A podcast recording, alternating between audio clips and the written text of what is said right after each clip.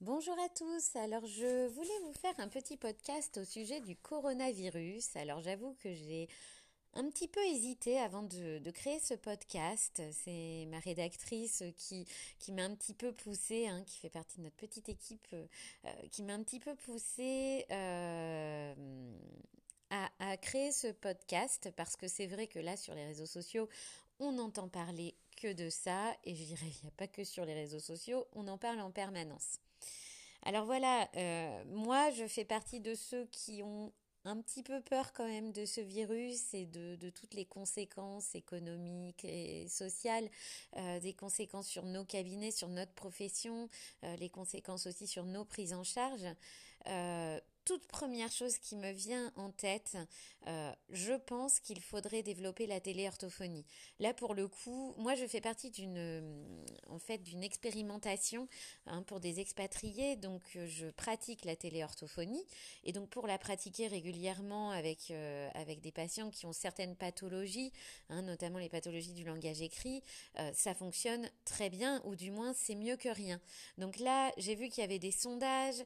moi, je ne suis pas syndiquée, je ne sais absolument pas vers qui me tourner, mais euh, sachez que je pense vraiment que c'est le moment où jamais, s'il y a un point positif qui doit ressortir de cette crise, c'est justement tout ce que notre profession va pouvoir mettre en place pour pallier les difficultés d'accès aux soins qu'il va y avoir là dans les, jours, les semaines à venir.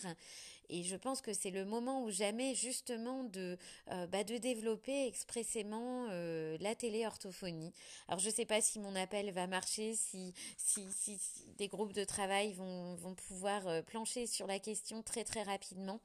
Mais j'ai entendu plusieurs professions dire qu'ils n'étaient pas du tout habitués au télétravail et que là, du coup, entre guillemets, grâce à la crise, eh ben, on, s'y met et on découvre euh, des outils euh, qui sont performants. Et je pense que c'est le moment ou jamais de, développer ça. Voilà. Alors, euh, je ne fais absolument pas un podcast d'information parce que je suis comme vous tous, je suis complètement perdue. Euh, j'ai des informations qui viennent de ma propre assurance. Moi, je suis à la MACSF, mais après, tout dépend des contrats qu'on a souscrits. Tout ce que je peux vous dire, c'est que visiblement, au niveau des pertes d'exploitation, on n'a rien, étant donné que la perte d'exploitation concerne les, événements euh, climatiques ou des travaux ou une inondation euh, qui ferait qu'on ne peut pas accéder à notre cabinet, mais les, histoires de confinement n'interviennent apparemment pas du tout au niveau de l'assurance perte d'exploitation.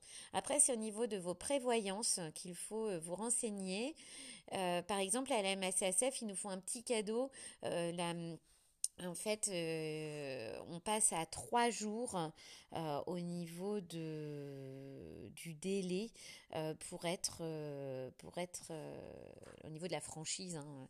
Voilà, on a une franchise de trois jours si on attrape le coronavirus. En cas de confinement, ça reste à 14 jours. Voilà. Euh, donc plus tard, les assurances ont l'air de penser un petit peu à la perte d'exploitation pour les virus. Euh, donc ce sera des options qui seront à ajouter à nos contrats.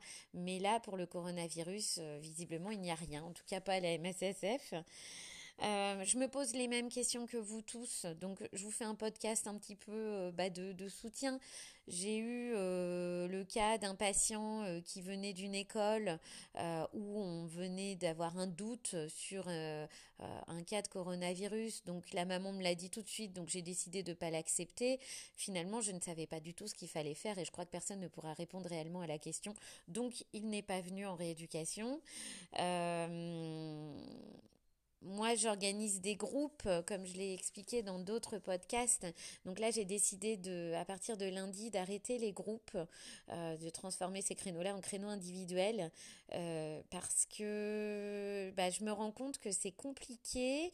En individuel, j'arrive à gérer le lavage des mains avant chaque séance, à passer un, petit coup sur la table entre chaque patient, à faire attention aussi au matériel si je vois qu'il y a un patient qui tousse beaucoup. Bah, bah, je vais quand même aller désinfecter ce matériel-là comme je peux, hein, malheureusement. Mais bon, voilà, je vais essayer de faire quelque chose. Euh, par contre, je trouve qu'au niveau des groupes, c'est très compliqué à gérer. Euh, les enfants sont très proches les uns des autres. Hein, euh, on sait qu'ils le sont déjà à l'école, mais là, bah, c'est vrai que je le vois clairement. on ne peut pas du tout demander à des enfants de, de, de maintenir des distances de sécurité. Euh, je pense aussi que dans nos salles d'attente, c'est assez complexe aussi de, gérer tout ça. Euh, mais voilà, du coup, j'ai décidé d'arrêter les groupes pour passer aux rééducations individuelles parce que moi, j'arrive à trouver la bonne distance et j'arrive à, désinfecter un petit peu plus. Voilà. Alors moi, j'étais très... Euh, je le suis toujours d'ailleurs très bio, très. Euh, euh, J'essaye d'utiliser le moins de produits possible, mais là, j'avoue, avec cette euh, cette crise, bah, je suis quand même. Euh, j'ai ressorti ma solution hydroalcoolique, j'ai ressorti les désinfectants, les produits désinfectants pour nettoyer la table. Alors, je sais pas vous, hein, du coup, vous pourrez peut-être répondre aussi sur les forums hein, du du site, mais voilà, j'ai l'impression de perdre complètement tous mes réflexes écolos euh, que j'avais avant. Euh, après, à titre plus personnel, euh, mes enfants prenaient une douche tous les deux jours. On est passé à tous les jours parce qu'ils vont à l'école et clairement, à l'école, on ne leur demande pas de se laver les mains, euh, sauf le midi. Donc, bah, voilà, du coup, j'ai instauré carrément la douche tous les soirs. Et pareil pour les vêtements, j'évite de les laisser deux jours avec les mêmes vêtements. Euh, voilà, donc euh, bah, du coup, je trouve qu'au niveau de l'écologie, c'est vraiment pas top de ce côté-là. Je ne sais pas vous comment vous, vous réagissez. Euh, comment faire avec nos patients fragiles? Alors j'ai remarqué que les personnes âgées que j'avais en rééducation ne sont absolument pas inquiètes. Ma grand-mère, pareil. Elle voit les choses avec beaucoup de, philosophie. Donc pour l'instant, moi, mes patients les plus âgés insistent pour venir en rééducation. Euh, donc euh, je suis un petit peu embêtée parce que moi j'aurais aimé limiter et bah, c'est pas évident. Donc là je, me demande si je vais pas sévir un petit peu et leur dire que là pour eux ce serait quand même bien euh, bah, de, de, ne pas venir en rééducation pendant quelques semaines. Voilà, alors pareil, je suis très curieuse de savoir comment vous vous procédez. Euh, donc euh, on a enlevé les revues et les jouets de la salle d'attente. Alors pareil, je ne sais même pas où ça a été écrit. J'ai trouvé ça sur les réseaux sociaux parce que moi je ne l'ai pas vu euh, clairement écrit noir sur blanc par l'ARS ou par la sécurité sociale. Mais voilà, du coup on a enlevé tout ce qui pouvait être manipulé dans la salle d'attente. Voilà, donc c'est un podcast qui, je pense, bah déjà, qui est plus court que les autres, qui ne vous apportera sans doute pas grand-chose. Je suppose que les exemples que j'ai cités là, vous les avez aussi dans vos cabinets. Mais ça peut servir de départ à une discussion sur le forum du, du site Orthophoniste et nous. Donc n'hésitez pas à réagir et, et à, à, venir déposer aussi vous vos petites expériences avec ce virus, vos doutes, vos craintes. Et encore une fois, je le répète, moi je crois en la téléorthophonie.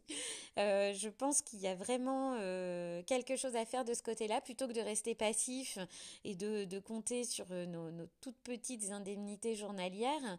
Je pense que si ça pouvait, si on pouvait passer ce cap, ça nous permettrait, peut-être pas pour tous les patients, ça c'est clair, mais pour quelques patients, ça nous permettrait de maintenir nos revenus et de maintenir les soins.